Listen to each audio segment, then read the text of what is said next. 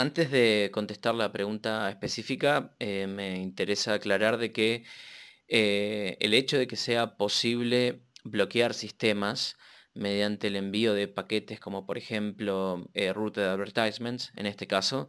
tiene que ver con malas implementaciones de ipv 6 o implementaciones pobres, si así se quiere. Son implementaciones que no, no establecen límites eh, en cuanto a cosas tales como qué cantidad de rutas por defecto se pueden configurar, qué cantidad de direcciones se pueden configurar y demás. Y esto es lo que hace que esos sistemas eh, puedan ser bloqueados mediante el envío de paquetes.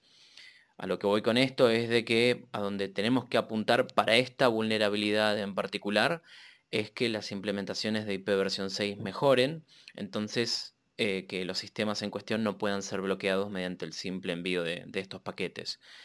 Em, volviendo a la pregunta original e incluso asumiendo que digamos, las implementaciones de estos sistemas mejoraran, la manera de eh, mitigar cualquier tipo de ataque basado en paquetes RA o Routed Advertisements es mediante el filtrado de paquetes en capas 2.3.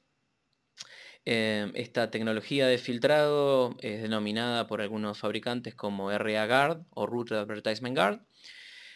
y eh, si bien debería ser posible mitigar estos ataques con esta tecnología, eh, lo que sucede es de que todas las implementaciones reales de Router Advertisement Guard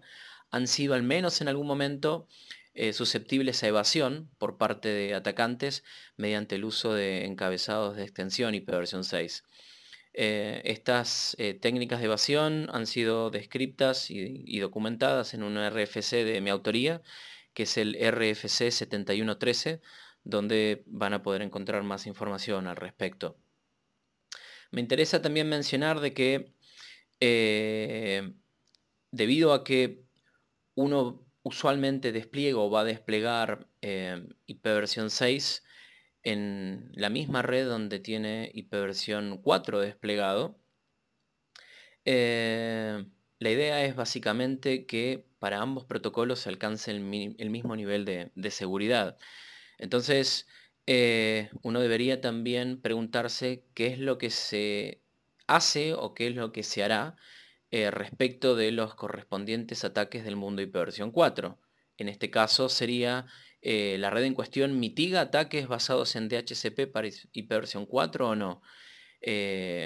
porque, digamos, no tiene demasiado sentido elevar muchísimo la seguridad respecto de un protocolo si se va a descuidar la del otro. ¿sí? Obviamente la, idea es de que la seguridad de los dos protocolos sea bueno. Le hace implementar mitigaciones para los ataques de DHCP en ipv 4 y obviamente hacer lo mismo para los ataques basados en mensajes RA eh, en ipv 6. La diferencia sí, y bastante sustancial en, lo que respecta a los ataques de una familia y la de la otra, le hace de ipv 4 y ipv 6, es que en el caso de DHCP para ipv 4 la ventana de ataque es mucho más reducida, porque simplemente los clientes se conectan, piden la información de configuración, lo obtienen y ahí termina la transacción, mediante que en el caso de lo que es autoconfiguración de ipv 6,